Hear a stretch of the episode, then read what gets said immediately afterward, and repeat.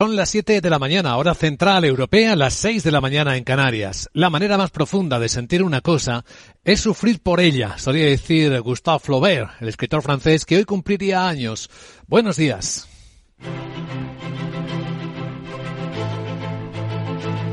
Aquí comienza Capital, la bolsa y la vida. Estrenamos semana de subida de tipos de interés. Es una de las referencias más importantes que vamos a seguir desde hoy mismo. Bueno, mañana es cuando comienza la reunión de la Reserva Federal de Estados Unidos y el jueves tenemos la del Banco Central Europeo. Buena semana para ir monitorizando si paran las subidas de las inflaciones o si se empieza a moderar de verdad.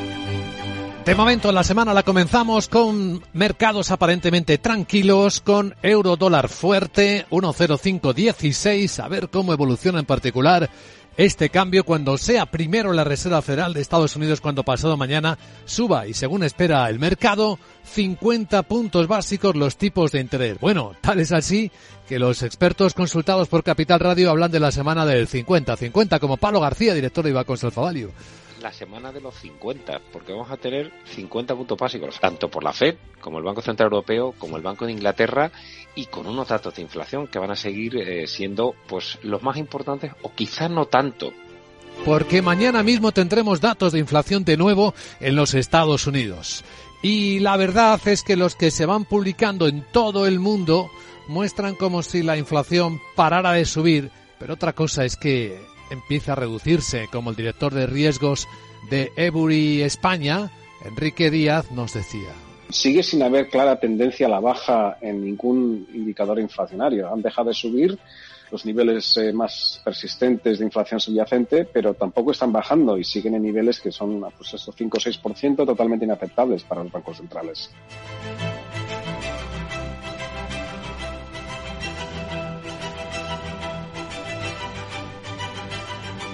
Para quienes quieren tomar la temperatura exacta con la que empieza la semana en los mercados, diremos que en color rojo, tanto en el lado asiático, sobre todo las que se ven en Hong Kong, más del 2%, como en los futuros occidentales. Son los europeos los que están más débiles, cinco décimas de caída.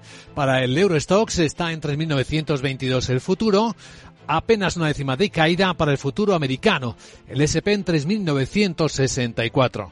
Nos iremos ocupando de los mercados y de los asiáticos en particular en tan solo un instante, donde ya tenemos uno de los datos más importantes del día, es en Japón, las ventas minoristas que, bueno, se mantienen con las subidas del mes anterior, más del 9.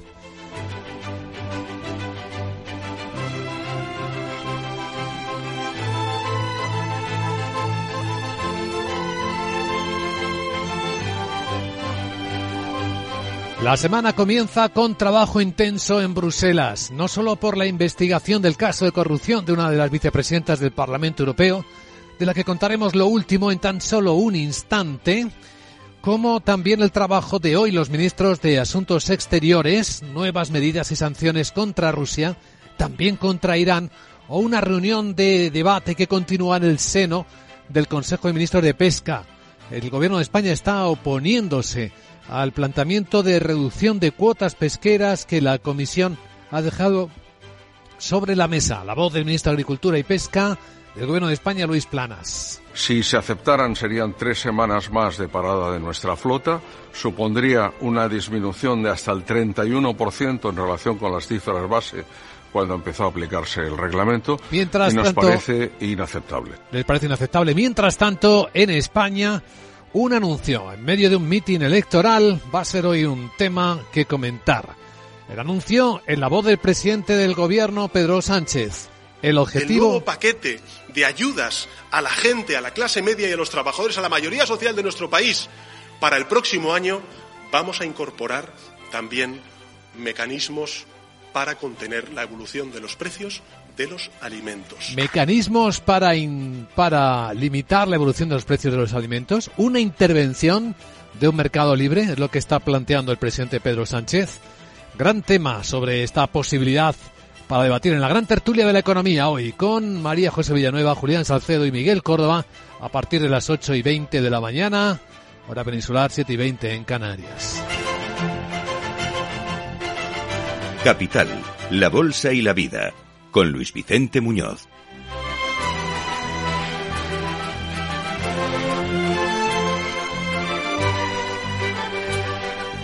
Pero antes, en poco más de una hora, tendremos como invitado especial hoy en Capital Radio a una persona que nos va a permitir conocer exactamente cómo van las cosas en el Reino Unido, José Manuel Amor. Es eh, socio director de Análisis Económicos y de Mercados de AFI, es además el tesorero y portavoz de la Cámara de Comercio Británica en España. Si la pasada semana veíamos cómo los españoles seguían invirtiendo en el Reino Unido porque confiaban en aquel mercado, hoy vamos a formular la pregunta al revés. Los británicos están invirtiendo en España, cómo están viendo el país, qué posibilidades están en el horizonte.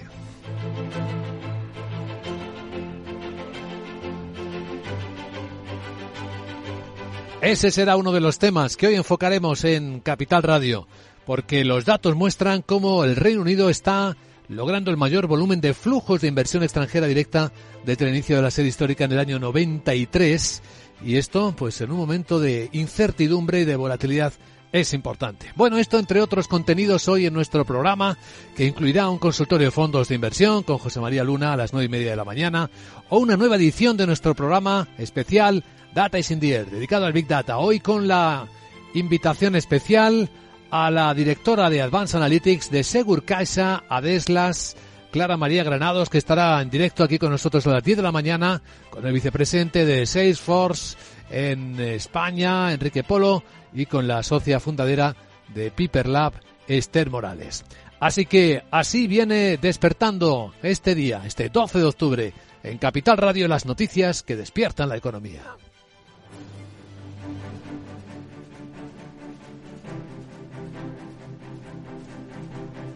Antes de pasar a los datos y al examen de los datos en Capital Asia, vamos a revisar aquellas claves geoestratégicas eh, que mueven la economía en el comienzo de la jornada con Laura Blanco y con los ministros de Asuntos Exteriores de la Unión Europea, reunidos en Bruselas en minutos para intentar acordar nuevas sanciones a Rusia y esta vez también a Irán. Y también para conceder 2.000 millones de euros adicionales para el suministro de armas a Ucrania. No está claro si Hungría bloqueará algunas decisiones debido a la disputa sobre los fondos de la Unión Europea que tiene bloqueados. Este noveno paquete de sanciones a Rusia incluirá casi 200 personas y entidades más en la lista de sanciones. También tiene previsto revisar las nuevas eh, a individuos y organizaciones iraníes por los abusos de los derechos humanos en la represión de Teherán contra los manifestantes y el suministro de aviones no tripulados a Rusia. Además, tratarán la situación de Moldavia en las fronteras con Ucrania. Mientras el presidente de Turquía, Recep Tayyip Erdogan, está proponiendo ampliar las funciones del corredor de exportación de cereales de Ucrania, y hacerlo para que incluya otras materias primas. Y lo ha hecho después de hablar por teléfono con los líderes ruso y ucraniano. En la conversación con el presidente Vladimir Putin, Erdogan ha destacado que se han exportado ya 13 millones de toneladas de cereal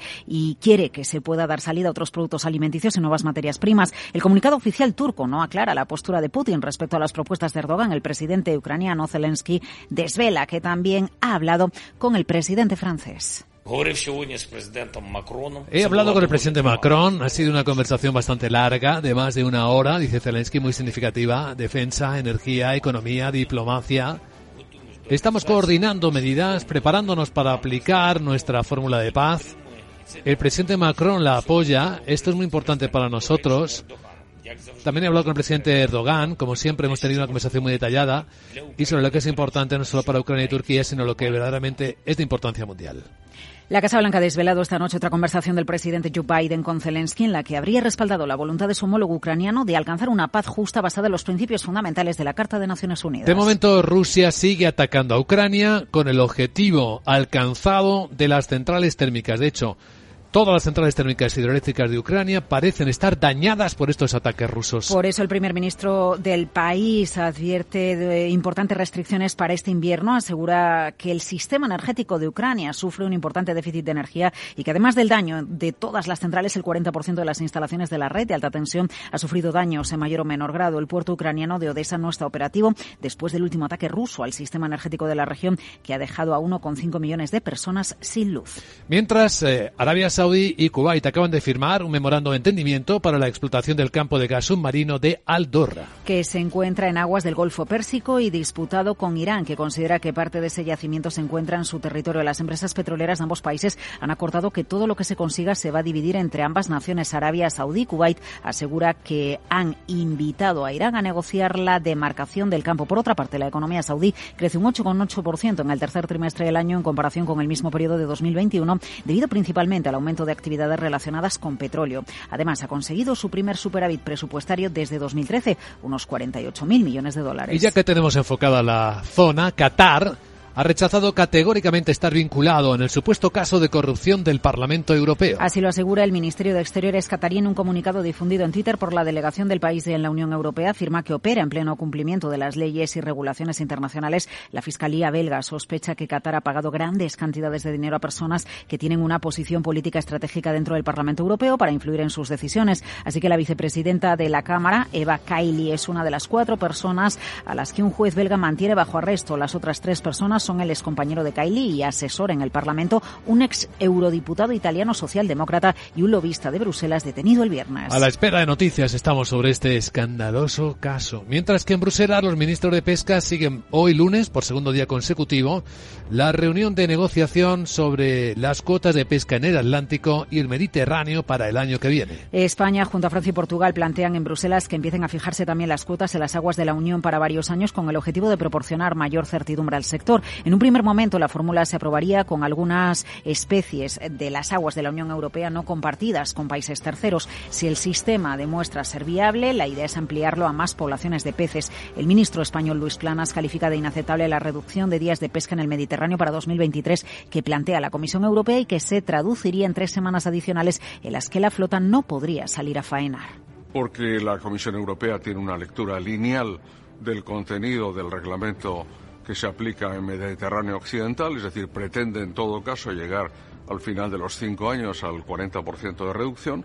Nosotros decimos que eh, la lectura, además literal del reglamento, habla de un hasta 40% si ello fuere necesario. Eh, nos oponemos a la reducción de días que plantea la Comisión para este año. España confía en que la fórmula de los totales admisibles de capturas plurianuales pueda empezar a aplicarse la segunda mitad de 2023. Por lo demás, hoy en España la Seguridad Social ha convocado a representantes de sindicatos y patronal de nuevo a la mesa de diálogo sobre las pensiones. Sobre la que está la propuesta del ministro José Luis Escriba de elevar el periodo de cálculo de las pensiones a 30 años cotizados, eliminando los dos peores. La propuesta del ministro, trasladó inicialmente, eh, contempla la ampliación progresiva del periodo del cálculo de la pensión en un plazo de 12 años a razón de cinco meses por año el trabajador podrá escoger los tres meses más favorables a su cotización y descartar dos. Al final de esos 12 años, el periodo de cálculo sería ya de 30 años. El Gobierno plantea la posibilidad de vincular la evolución de las bases máximas de cotización al IPC interanual medio de los 12 meses anteriores a diciembre, más un incremento adicional anual de 1,154 puntos entre 2025 y 2050. Mientras tanto, solo un 15% de los fondos europeos ejecutados por España ha alcanzado al tejido productivo, económico y social del país, según los cálculos que ha hecho ESADE. Y esto supone unos 4.200 millones de euros de los 28.500 millones ejecutados en convocatorias de subvenciones. Con datos hasta 15 de noviembre se han adjudicado 9.300 millones,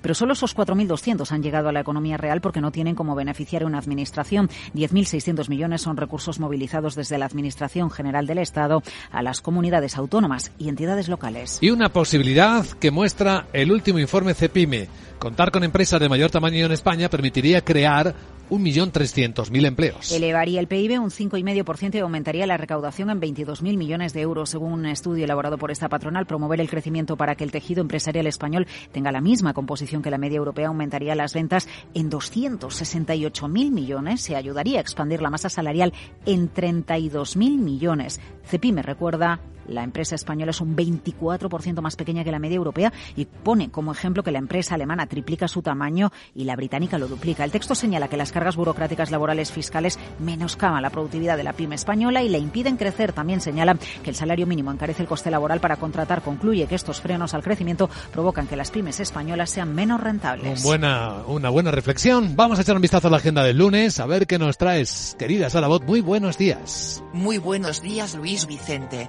Today es Monday y tendremos varios datos de interés en el Reino Unido como el PIB de octubre, la producción industrial y manufacturera y la balanza comercial del mismo mes. Francia y Alemania emiten deuda y en Estados Unidos poquita cosa este lunes salvo las expectativas de inflación de los consumidores. En España el INE publica el índice de coste laboral armonizado correspondiente al tercer trimestre. El Banco Central Europeo publica las prioridades de su supervisión bancaria entre 2023 y 2025. Además, se reúne el Comité Técnico Asesor del IBEX 35, que podría anunciar la salida de Farmamar del índice y la incorporación de Logista. Pero la cuestión es, ¿cuándo entrará en el Tribex una empresa solvente, fiable, rentable? A ver. Una joyita vamos. Vamos. ¿Sabes cuál es? Sí. Pues es evidente. Tú. Se llama Sara Investment. Claro. ¿Tú crees que tendremos éxito si hablas con el comité ese? Quizás. Vamos que nos la quitan de las manos.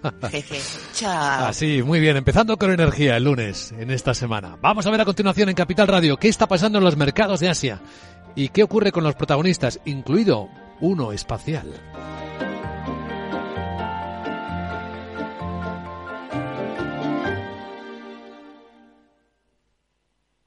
Mi sueño era teletrabajar para cualquier parte del mundo desde mi pueblo y ahora con la alta velocidad lo estoy haciendo. Somos de la generación de los que sueñan y hacen. Con los fondos de la Unión Europea, miles de sueños como el de Juanmi en Pegalajar se están haciendo realidad. Entra en plan de recuperación.gov.es y haz el tuyo posible. Gobierno de España. La magia existe. Lo sé porque he conocido un reno que vuela. ¿Y qué puede haber más mágico que eso? Ahora, hacer tus compras en el corte inglés te parecerá pura magia. No tendrás que ir cargado con bolsas. Podrás elegir el punto donde recoger todo lo que compres, ya empaquetado y sin coste adicional.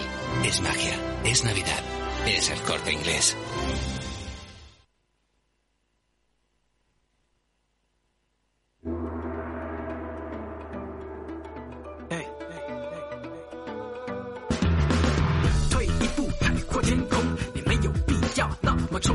Esto es Capital Asia. Vamos a ver cómo están los mercados en el lado asiático empezando la semana. El color rojo es claramente el dominante. Las caídas no son muy fuertes. La mayor es la de la bolsa de Hong Kong de casi el 2% en este instante. De nuevo empiezan a pesar eh, los cálculos sobre cuánto van a seguir subiendo los tipos de interés los bancos centrales, como decíamos al principio de este programa. Entre los datos de la noche, quizá el más significativo, tampoco es de los potentes potentes, pero es el más significativo, es el de los precios al por mayor en Japón durante el mes de noviembre, que ha vuelto a subir. Sandra Torrecillas, buenos días. Buenos días. Un 9,3% en tasa interanual y se ha mantenido prácticamente sin cambio respecto al mes anterior cuando subió un 9,4%. Lo que sí demuestra este dato, según los analistas, es que estamos ya viendo los primeros signos de un pico de la inflación en Japón, eh, gracias a que se han moderado sobre todo los precios mundiales de las materias primas. Aunque los costes de los alimentos y de la energía han seguido subiendo, los datos ofrecen cierto alivio alivio a la economía nipona que depende casi por completo de las importaciones de combustible y de materias primas. Según los datos del Banco de Japón, el índice de precios de importación basado en yenes ha subido en el mes de noviembre un 28,2%. Eso es una cifra muy elevada, cierto, pero también lo es que es una brusca desaceleración respecto al aumento anual del mes de octubre que fue del 42,3%. Pues eso con los datos, pero quizá mirando con perspectiva lo que está ocurriendo en Asia, quizá, quizá lo más interesante es cómo parece estar naciendo una nueva economía lunar, porque justo cuando acaba de volver la cápsula Orion de la NASA, de la primera misión lunar de Artemis, pues resulta que acaba de salir otra nave hacia allá. Sí, es el sonido de un módulo espacial construido por una startup japonesa que se llama eSpace.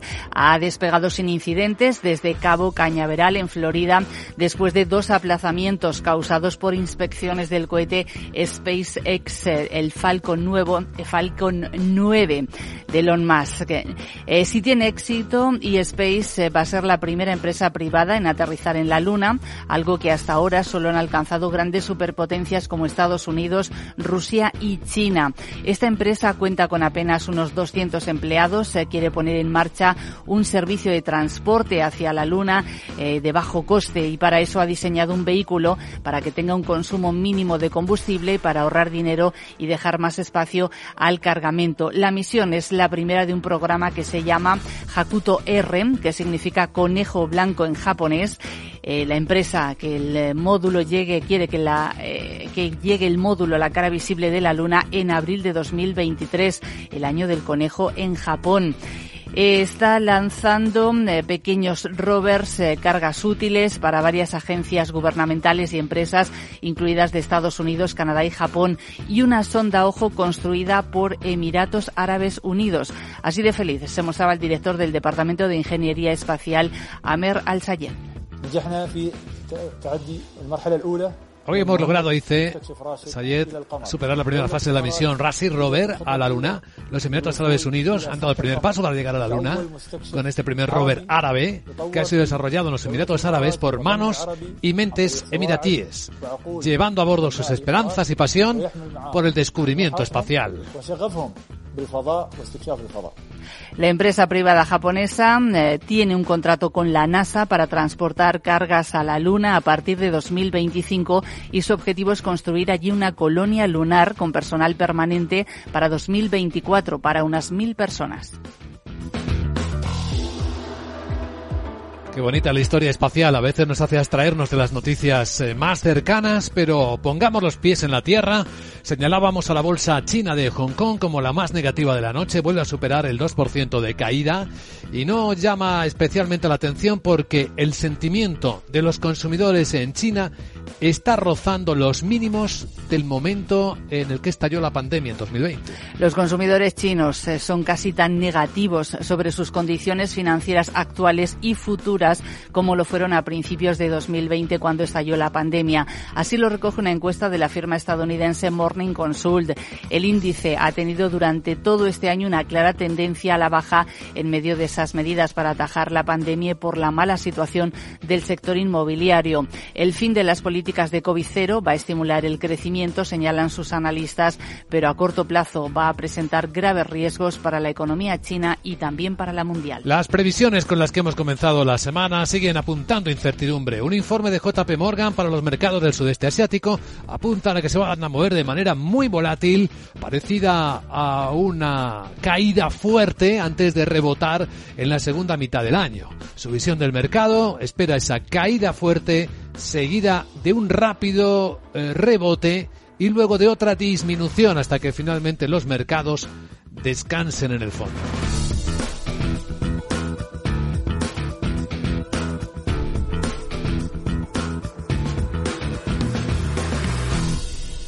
Capital, la Bolsa y la Vida, con Luis Vicente Muñoz.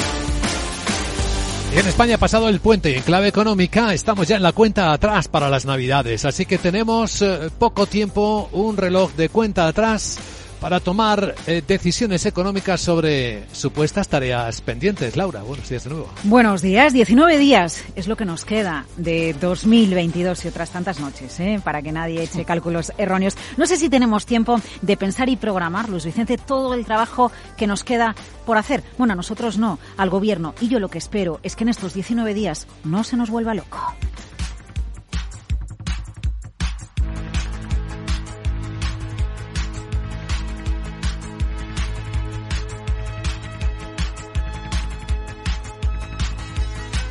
La lista de tareas económicas que tiene que resolver el gobierno de aquí a final de año, cargadita. Lo primero en la lista, pensiones, segunda fase de la reforma. ¿Por qué es importante? Porque está comprometida con Bruselas y forma parte de las reformas imprescindibles para solicitar y recibir fondos Next Generation. En la primera fase de reforma de pensiones se abordó el mecanismo de equidad intergeneracional e incentivos a retraso de jubilación. Ahora se trabaja en los años de cálculo de pensiones y en las bases máximas de cotización. Segundo asunto en la lista, inflación de alimentos. Inflación general por debajo del 7%, pero la de los alimentos ronda el 15%. Un problema evidente para las familias. Los salarios suben menos que la inflación en medio de ese pacto de rentas implícito al que se ha referido muchas veces el gobernador del Banco de España. En verano, el gobierno se opuso al plan de Yolanda Díaz de topar el precio de los alimentos, pero ahora, ayer mismo, escucha a Pedro Sánchez. el nuevo paquete de ayudas a la gente, a la clase media y a los trabajadores, a la mayoría social de nuestro país, para el próximo año vamos a incorporar también mecanismos para contener la evolución de los precios de los alimentos. Uy, intervencionismo. ¿Topará Sánchez la cesta de la compra o se optará como se ha hecho Grecia por un techo flexible en algunos productos básicos? ¿Habrá acuerdo quizás con la gran distribución? Igual que hay un acuerdo con la banca. Calviño se sentó y se acordó, bueno, poder aplazar eh, el incremento de las hipotecas o quizás habrá un cheque para las rentas más vulnerables. Otra opción es el IVA, bajarlo. Pero claro, la mayor parte de los productos de la cesta de la compra ya tienen IVA reducido, el 10% o súper reducido, el 4% como el pan, hortalizas, huevos, fruta, bajar ese 4% eh, del precio de los huevos si dejamos el IVA en cero, realmente arregla la cesta de la compra de las familias cuando el precio de los huevos ha subido por encima del 20% en el último año? Vamos con el cuarto asunto, la cuestión de la energía. Bueno, con el tercer asunto, la cuestión de la energía. Lo que pasa es que tiene la rama 3 y la rama 4, Luis Vicente. A ver, em, el IVA de la energía, porque se ha bajado el IVA a la electricidad y el IVA al gas. ¿Qué pasa? Que se ha bajado de manera lineal para rentas altas y bajas. Y ya sabes que BCE, Banco de España o CD insisten, las medidas de la crisis tienen que estar focalizadas en los más vulnerables. Por lo tanto, se debe prolongar la bajada del IVA al 5% en gas y electricidad. Fíjate, curioso, según cálculos de la IREF, la bajada del IVA al gas, que se adoptó este mismo otoño, ha tenido un impacto de 150 millones de euros en las arcas públicas, pero como la medida se prolonga en 2023, va a tener un impacto de 806 millones de euros en la recaudación. La bajada del IVA a la electricidad estuvo en el 21, pasó al 10, luego luego al 5, ha tenido un impacto en los ingresos durante el ejercicio 2022 eh, que ha superado los 2.000 millones de euros, como se prolonga en 2023, otros 2.300 millones de euros de impacto. Pero te voy a la cuarta medida en el campo energético la bonificación a los 20 céntimos a la llenada del combustible en los vehículos. El impacto en la recaudación este año ha sido de 4.500 millones y también lineal para rentas altas, para quien tiene varios coches o para quien apenas tiene uno y le cuesta mucho. ¿Es justo mantener esta medida? No es justo mantenerla. Si se mantiene, dice la IREF, tendrá un impacto en cuentas públicas de más de 6.000 millones de euros. Hay quien dice que se mantenga solo a los autónomos transportistas, que ya tienen un gasóleo profesional, pero tienen que solicitarlo, están apuntados con Hacienda y se lo devuelven a posteriori. Así que hablamos con las compañías energéticas, las grandes petroleras españolas que nos dicen, hombre, que Pedro Sánchez no nos avise el último día de mes porque hay que adaptar los software de todas las gasolineras españolas a las medidas que vengan. En definitiva, una lista loca, loca de medidas económicas que tiene que acabar de ultimar y limar el gobierno. No sé si queda tiempo para tanto. No tengo tiempo para pensar tiempo de programar. No tengo tiempo para escapar. No tengo tiempo de terminar. Pues todo esto en una escena incierta para 2023. Los diarios confidenciales en España hablan hoy de ello. Capital Madrid dice que la Autoridad Bancaria Europea advierte de que España sigue sin superar la crisis financiera. El país dice que el gobierno prolongará dos años más el blindaje de empresas estratégicas de capital extranjero. Leemos en otros medios informaciones de todo tipo. En particular, eh, leemos eh, en el español que el nuevo delito de malversación baja a seis años la inhabilitación, lo que favorecería a Oriol Junqueras, que podría presentarse a las siguientes elecciones autonómicas. Entre otras historias eh, de la mañana, calcula el español que aplicar la prohibición francesa de rutas aéreas cortas eliminaría en España más de 2.000 vuelos al mes por las distancias en el país. El economista cuenta que los estafadores logran hackear datos bancarios del 7% de los clientes en España, así que suelen tener bastante éxito. Y una premonición, dice el fondo BlackRock, que la recesión que viene en 2023 será la más dolorosa de la historia, según sus cálculos.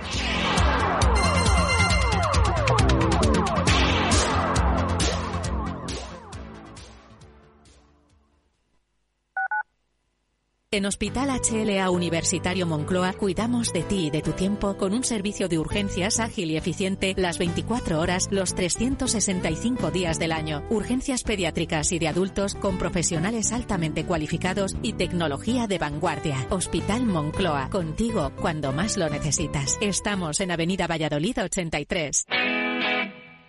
Todos los lunes de 11 a 12 de la mañana en Capital Radio tienes una cita con Rock and Talent. Un programa diferente que combina el talento con las canciones de rock más inspiradoras. De la mano de Paloma Orozco conocerás gente emprendedora, las startups más novedosas y las ideas más originales del mundo de la gestión. Rock and Talent. Los lunes nunca fueron tan sorprendentes.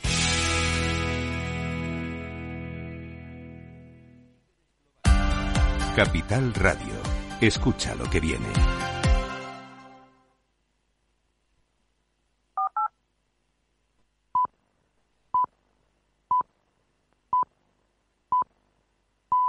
Son las siete y media de la mañana, hora central europea, seis y media en Canarias. Lo mejor de la vida se pasa diciendo es demasiado pronto y después es demasiado tarde.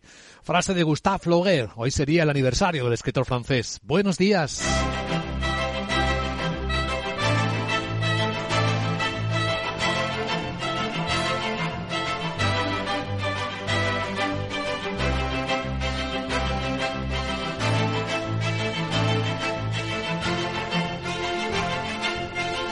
Capital, la Bolsa y la Vida, con Luis Vicente Muñoz.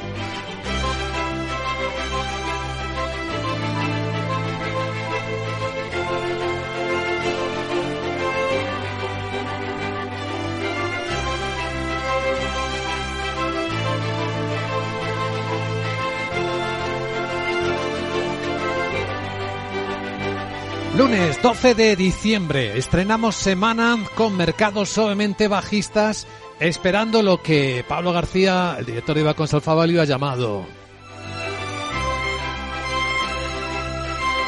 la semana de los 50, porque vamos a tener 50 puntos básicos, tanto por la Fed, como el Banco Central Europeo, como el Banco de Inglaterra, y con unos datos de inflación que van a seguir eh, siendo pues los más importantes, o quizás no tanto. Será pasado mañana cuando la Reserva Federal de Estados Unidos suba los tipos, eso, 50 puntos básicos espera el mercado y el jueves lo hará el Banco Central Europeo. Antes tendremos mañana mismo ya datos de inflación en Estados Unidos, estamos viendo algunos en Asia, en Japón esta mañana los precios al por mayor siguen subiendo a un ritmo fuerte del 9,3%, así que de aligerarse la inflación, de bajar realmente poco, como el director de riesgos de Ebury España, Enrique Díaz, eh, nos confirmaba. Sigue sin haber clara tendencia a la baja en ningún indicador inflacionario. Han dejado de subir los niveles eh, más persistentes de inflación subyacente, pero tampoco están bajando y siguen en niveles que son pues esos 5 o 6% totalmente inaceptables para los bancos centrales.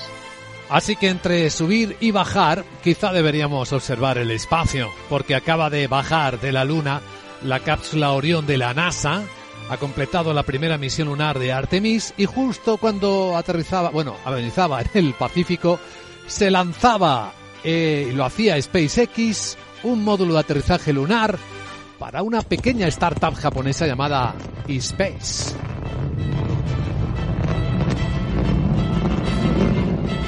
¿Qué hace una startup japonesa mandando un módulo a la Luna? Con tecnología, por cierto, de Emiratos Árabes Unidos, que han metido dentro unos pequeños rover, pues quieren crear una nueva economía lunar.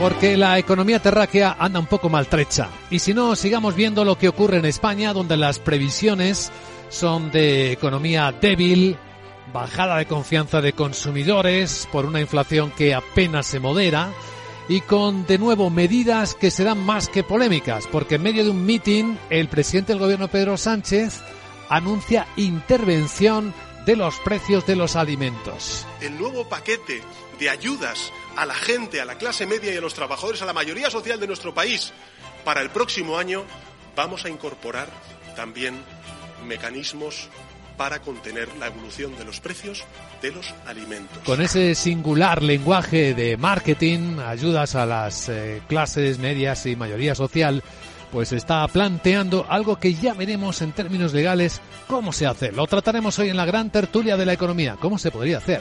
Con Miguel Córdoba, Julián Salcedo y María José Villanueva.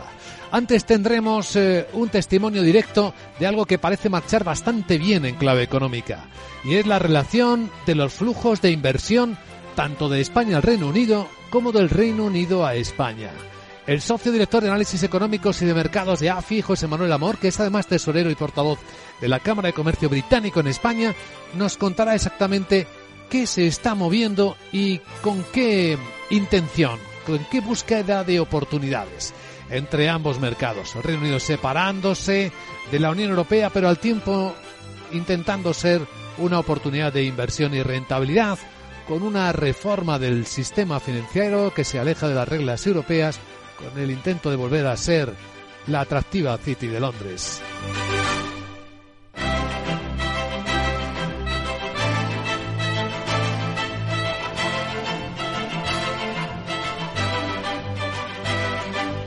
Pues todo esto y los mercados que sí, como adelantábamos, vienen hoy en rojo, arrancando la semana. Los mercados asiáticos con las mayores caídas en la bolsa china de Hong Kong del 2%. En China la confianza de los consumidores están en mínimos, los mismos que vimos en el estallido de la pandemia. Los futuros de las bolsas europeas bajando en torno a las seis décimas, el futuro del Eurostox y apenas una, el futuro americano, el SP en 3.964, vuelve a estar por debajo de lo que se ha convertido en una resistencia en los 4.000 puntos. Enseguida, informe de preapertura con los protagonistas de este lunes de diciembre, tras revisar las noticias que hoy despiertan la economía, con Miguel San Martín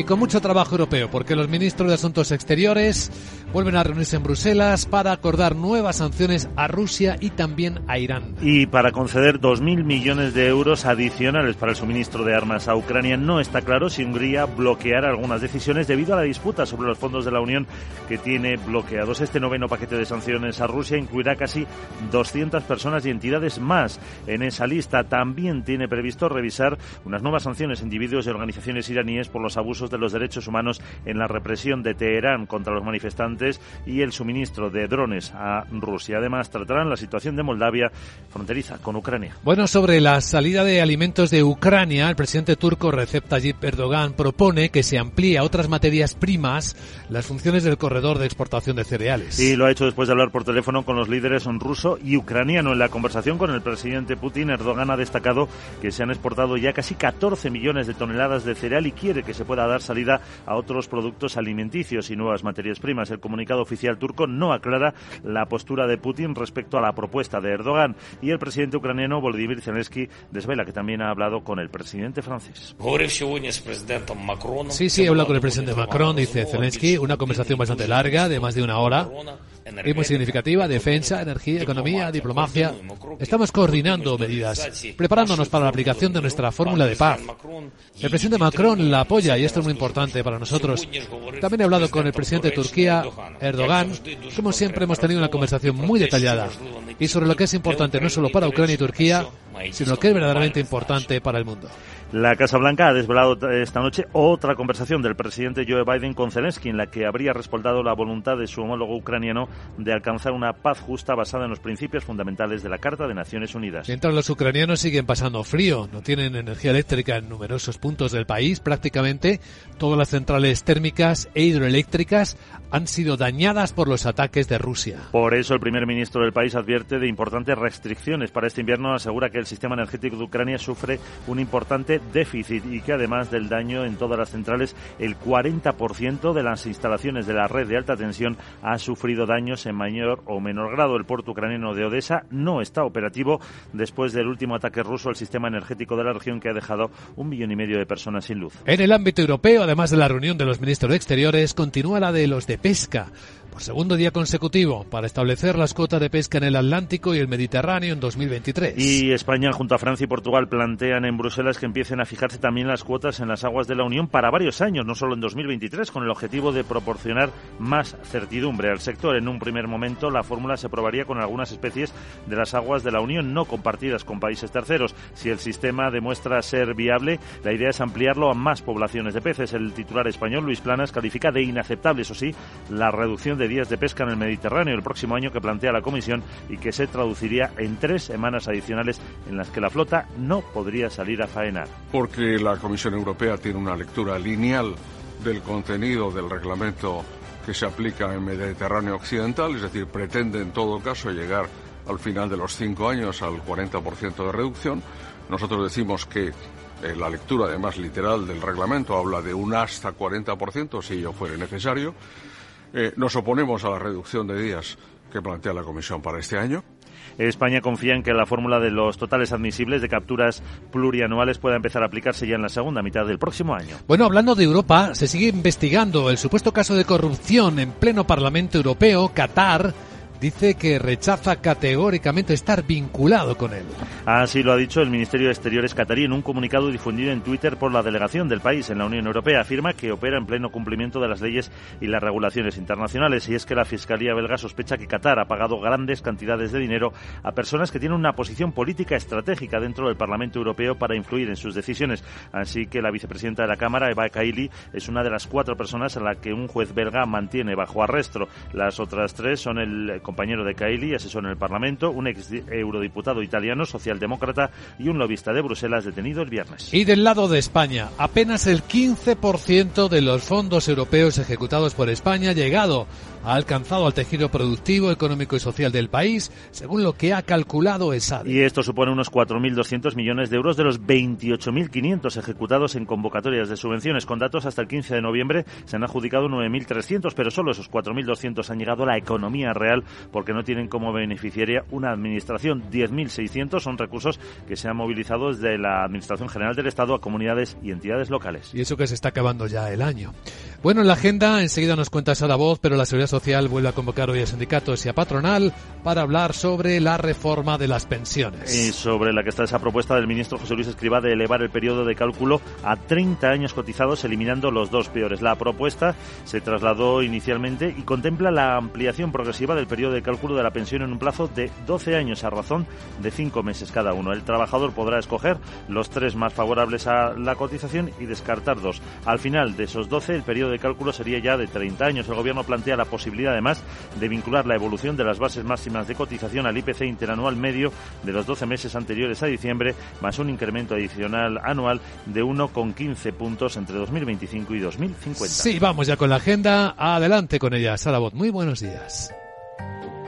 Muy buenos días Luis Vicente. Le recuerdo que Tuda y Monday tendremos varios datos de interés en el Reino Unido como el PIB de octubre, la producción industrial y manufacturera y la balanza comercial del mismo mes. Francia y Alemania emiten deuda y en Estados Unidos poquita cosa este lunes salvo las expectativas de inflación de los consumidores. En España el INE publica el índice de coste laboral armonizado correspondiente al tercer trimestre. El Banco Central Europeo publica las prioridades de su supervisión bancaria entre 2023 y 2025. Además, se reúne el Comité Técnico Asesor del IBEX 35, que podría anunciar la salida de Farmamar del índice y la incorporación de Logista. Si lo del Tribex no tiene éxito hay algún puesto que se ha quedado libre y que también puedo acceder a él. ¿Eso? ¿No? ¿Te ¿No? imaginas cuál es? ¿Cuál? Pues vicepresidenta del Parlamento Europeo Uy. que en ese carguito se llevan, presuntamente, pasta de los cataríes,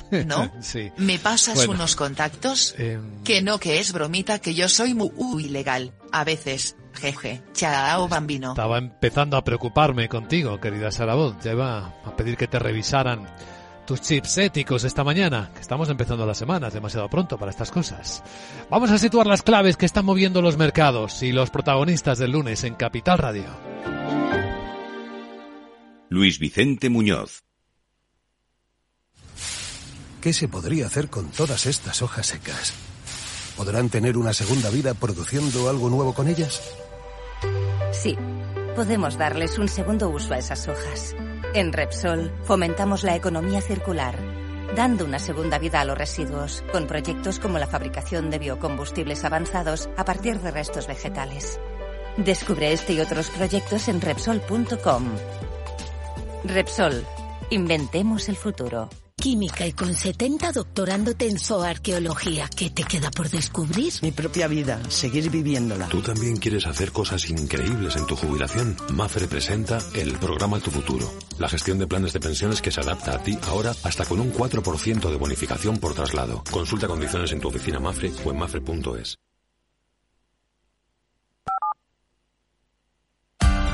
Capital Radio. Escucha lo que viene. Capital, la Bolsa y la Vida, con Luis Vicente Muñoz.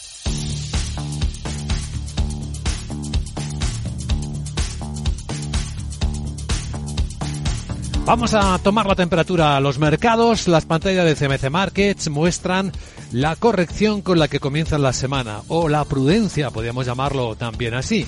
Vemos a los futuros europeos bajar entre las dos y las cuatro décimas.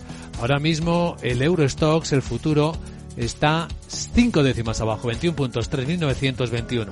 El americano no cae tanto, ni una décima, dos puntos y medio el SP en 3.965. Sandra Torcillas, buenos días. Buenos días. Se presenta una semana sin duda agitada en el mercado. Algunos analistas dicen que podría irse hacia cualquier parte con todas las miradas puestas en esas reuniones de la Reserva Federal, del Banco Central Europeo y también del Banco de Inglaterra. En todos los casos se esperan subidas de tipos de interés de 50 puntos básicos y atención sobre todo a los mensajes que nos dejen Jerome Powell y Christine Lagarde, como señala Juan Moreno, analista de Banco Powell y Lagarde insistirán en el mensaje de que hay que seguir subiendo tipos, que para combatir una inflación que sigue siendo elevada y además que el entorno de tipos elevados se mantendrá durante, durante un tiempo, pero eh, consideramos probable que mm, confirmen unas subidas de tipos todavía más moderadas de cara a las próximas reuniones.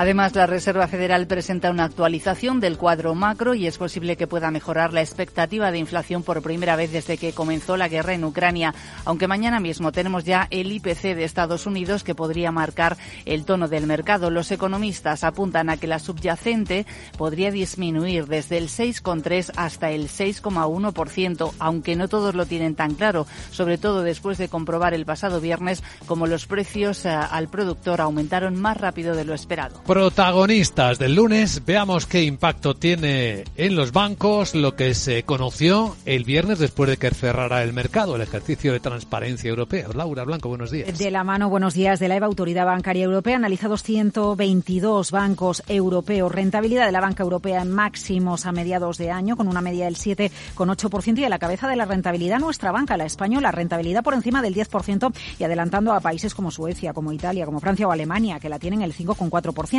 A partir de aquí llegan los peros, incertidumbre económica, como de intensa sea la recesión, evolución del mercado laboral, la mora, el crédito que pidan las empresas. Bueno, la mora baja de manera general en la banca europea, pero suben los créditos en vigilancia especial, es decir, los que corren riesgo de convertirse en morosos. Y suben al 9,5% por culpa de la banca de dos países, la francesa y la alemana. Y el tercer punto de análisis, la solvencia. Ratio C1 Fully Load de Banca Europea mantiene un nivel de solvencia, dice la EVA, confortable. Farolillo rojo la banca española 12,3%. A mediados de 2022 es la ratio C1 Fully Load más baja de toda Europa, por debajo incluso de la banca de Grecia o de la banca de Portugal, 12,3% cuando países como Irlanda están en el 18%, Estonia en el 19%, Islandia en el 20%. Así que atención y cuidado con la incertidumbre económica que nos trae 2023 y su impacto en entidades financieras. Entre los protagonistas de hoy estará Sanofi. La farmacéutica francesa que ha finalizado las conversaciones con la empresa de biotecnología estadounidense Horizon Therapeutics y anuncia que se retira,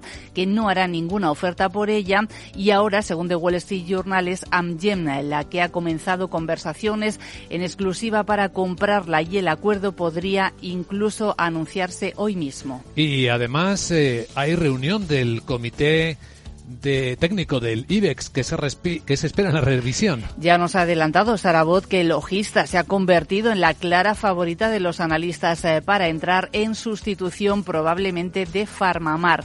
Además de estos posibles cambios, Siemens Gamesa va a ser excluida del indicador el 14 de diciembre como consecuencia de la OPA lanzada por su matriz, por Siemens Energy. Tras esta exclusión, el selectivo va a quedar temporalmente compuesto por 34 valores y después el comité se reunirá de forma extraordinaria de nuevo en este mes de diciembre, una vez que se conozca ya el resultado de la oferta que, así, que, que se conozca ya y que haya sido publicado de forma oficial. Bueno, pues todo esto y alguien más. Ojo a la hotelera Amelia porque Jeffries acaba de rebajarle la recomendación desde comprar hasta mantener y su precio objetivo de forma brusca desde 9 hasta 4,7 euros por acción. Atención también a la farmacéutica suiza Roche porque acaba de nombrar nuevo consejero delegado Thomas eh, Chinecker que va a sustituir eh, al actual consejero delegado que pasa a ser presidente. Y el fabricante de automóviles Skoda Auto que pertenece a Volkswagen considera retirarse de China. Va a tomar la decisión a final del año, va a tomar la decisión final el año que viene, según ha confirmado su consejero delegado. Skoda quiere centrarse más en la India. Y ahora claves con perspectiva americana.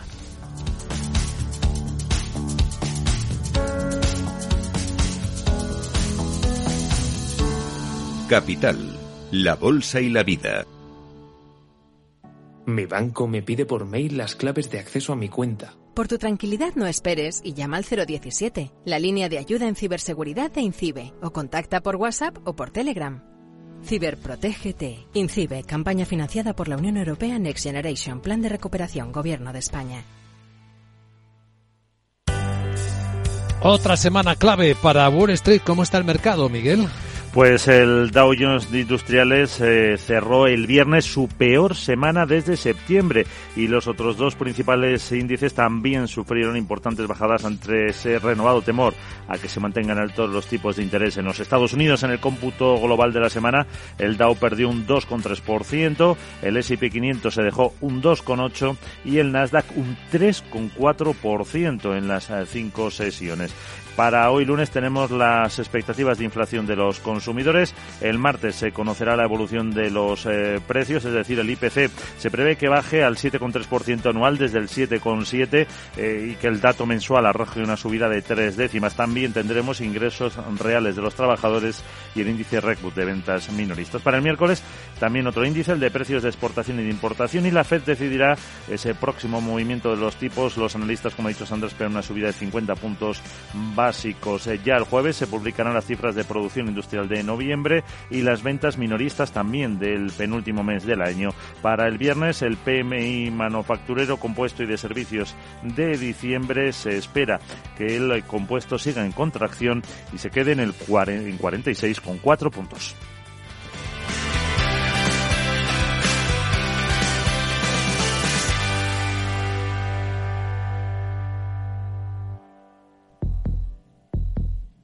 Vida.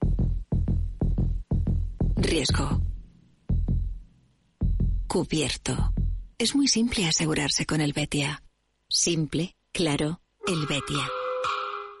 En Darwinex hay más de 100 millones de euros buscando traders con talento. Ya hemos pagado más de 4 millones en comisiones de éxito. Si te tomas el trading en serio, únete a Darwinex. Capital en riesgo. Datos actualizados el 16 de septiembre de 2022.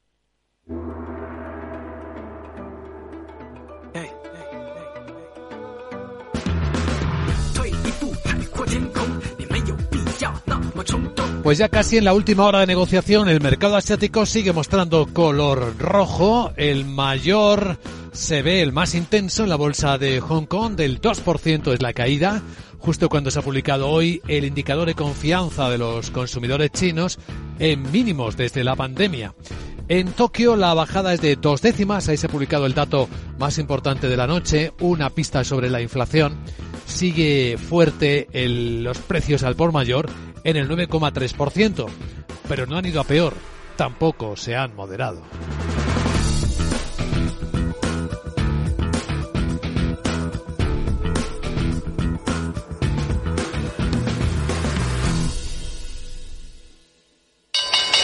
Invierte en acciones OETF sin comisiones. Tesla, Netflix, Amazon, Banco Santander, Telefónica, miles de acciones de los mayores mercados bursátiles del mundo y sin comisiones. Abre tu cuenta 100% online en solo 5 minutos. Un broker, muchas posibilidades. xtb.com. A partir de 100.000 euros al mes, comisión del 0,2%, mínimo 10 euros. Invertir implica riesgos. De forma no intencionada, los usuarios pueden abrir agujeros de seguridad al conectar su ordenador o smartphone a la red de su empresa, incluso cuando utilizan una VPN. Reducir la superficie de ataque con un modelo Zero Trust se ha convertido en una necesidad para las empresas. Descubra más en zscaler.es. CaixaBank patrocina este espacio. Y ahora vistazo a la prensa financiera del mundo. Wall Street Journal cuenta en su portada en exclusiva que Amgen parece estar a punto de comprar Horizon Therapeutics. La compañía estadounidense de biotecnología ha sido la última de los tres pretendientes en una subasta por el fabricante de medicamentos. Un acuerdo que probablemente estaría valorado en más de 20.000 millones de dólares y marcaría la fusión de atención médica más grande del año. El diario americano cuenta también cómo la falta de vivienda está empeorando las en las poblaciones de mayor edad a medida que los costes de mantener eh, una vivienda, desde la electricidad a todo lo demás, están subiendo sin parar. Cuenta también cómo los eh, aumentos de los tipos de interés están apretando a las empresas de finanzas de consumo, particularmente a las que ofrecen préstamos para automóviles, pero también hipotecas y los famosos programas de compre ahora y pague después. Dice la información que en el caso de Estados Unidos se está reduciendo la oferta. Cuenta también que los inversores se vuelven más seguros de un aterrizaje suave. Los fondos están poniendo dinero en acciones que se beneficiarán de la desaceleración de la inflación y la bajada de los tipos de interés, cuyo futuro empieza ya a dibujarse. Imágenes de la nave espacial Orión aterrizando, amenizando en este caso en el Pacífico después de un viaje a la Luna. La nave espacial sin tripulación se estrelló frente a la costa de México después de una misión de casi un mes, completando una prueba importante en el programa Artemis, destinado a regresar eventualmente eh, a la Luna con astronautas, que es lo próximo que se verá. En Financial Times se cuenta en portada otra exclusiva, dice que Credit Suisse aceptó facturas sospechosas por un préstamo Green Seal de 140 millones de dólares. Empresas que figuran en las facturas le dicen a este diario británico que no hicieron ese pedido, que no hicieron el negocio indicado en el documento. Habla también de el escándalo europeo, el Parlamento Europeo sacudido por el escándalo de corrupción de Qatar que está investigando la Fiscalía belga y que de momento mantiene detenida a una de las vicepresidentas del Parlamento Europeo. El diario también habla del sector energético y cómo el avance de la energía de fusión dice cita científicos estadounidenses, está aumentando la esperanza de conseguir antes en el tiempo una energía más limpia. Vamos a echar un vistazo a los diarios económicos españoles. Guillermo Luna, buenos días. Muy buenos días. En cinco días leemos que el gobierno prorrogará dos años el escudo antiopas. El texto que permite vetar ofertas extranjeras en sectores estratégicos expiraba a final de año. Las restricciones se aplicarán también a las ventas de activos y no solo de sociedades. Además, los gigantes alimentarios ganan más con la subida de precios. Las ocho mayores multinacionales registran en 2022 un eh, impacto por encima de sus previsiones. Todas repercuten a la alza de costes, pero pierden margen, mientras 1,7 7 millones de comunidades de vecinos siguen aún sin la tour del gas. También destaca cinco días que las empresas reciben el 36% de los fondos europeos aprobados. Transportes financiará parte de las obras autonómicas. En el economista.es el sueldo público medio se sitúa un 32% por encima del privado. Las nóminas mensuales de la administración pública alcanzan los 2.800 euros brutos. Además, las cotizadas elevan un 8,7 su deuda. Siemens Gamesa y A3 Media lideran las subidas al multiplicar su pasivo por cerca de seis veces. Destaca también el economista.es que las expectativas de bajada de, tipos de la Fed se retrasarán hasta el año 2024. El próximo aumento será de 50 puntos básicos con el 5% como techo. Y el diseño del ingreso mínimo vital desincentiva la búsqueda de empleo. Se ha concedido a 535.732 beneficiarios. Y finalmente en expansión, las empresas podrán traer trabajadores extranjeros. La nueva norma permitirá cubrir vacantes en construcción, transporte y metal, mientras que Santander y Sabadell refuerzan su capital.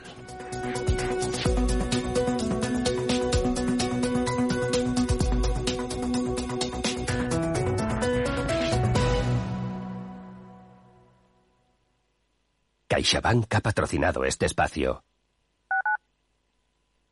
¿Eres emprendedor? Encuentra asesoramiento y formación gratuita en materia empresarial, digital y sostenibilidad gracias al proyecto Más Emprendimiento. Infórmate en másemprendimiento.es. Proyecto promovido por la Comunidad de Madrid en colaboración con ATA y CEAG. Financiado por la Unión Europea Next Generation EU. Plan de recuperación, transformación y resiliencia. Todos los lunes a las 12, en directo en Capital Radio, la actualidad de personas y empresas en el Foro de los Recursos Humanos, primer espacio en la radio y en Internet dedicado a la gestión de personas y directivos en nuestro país. Pero más que nunca nos toca hablar de aspectos humanos. Voces acreditadas, profesionales del sector, empresas destacadas, empleados, líderes, todo sobre los recursos humanos. Un año más estamos con todos ustedes eh, en este espacio único en la radio y en nuestros contenidos dedicados a la diversidad. En la radio siempre en directo desde hace 18 años. Antena de Oro 2020. El Foro de los Recursos Humanos. Los lunes a las 12. Con Francisco García Cabello.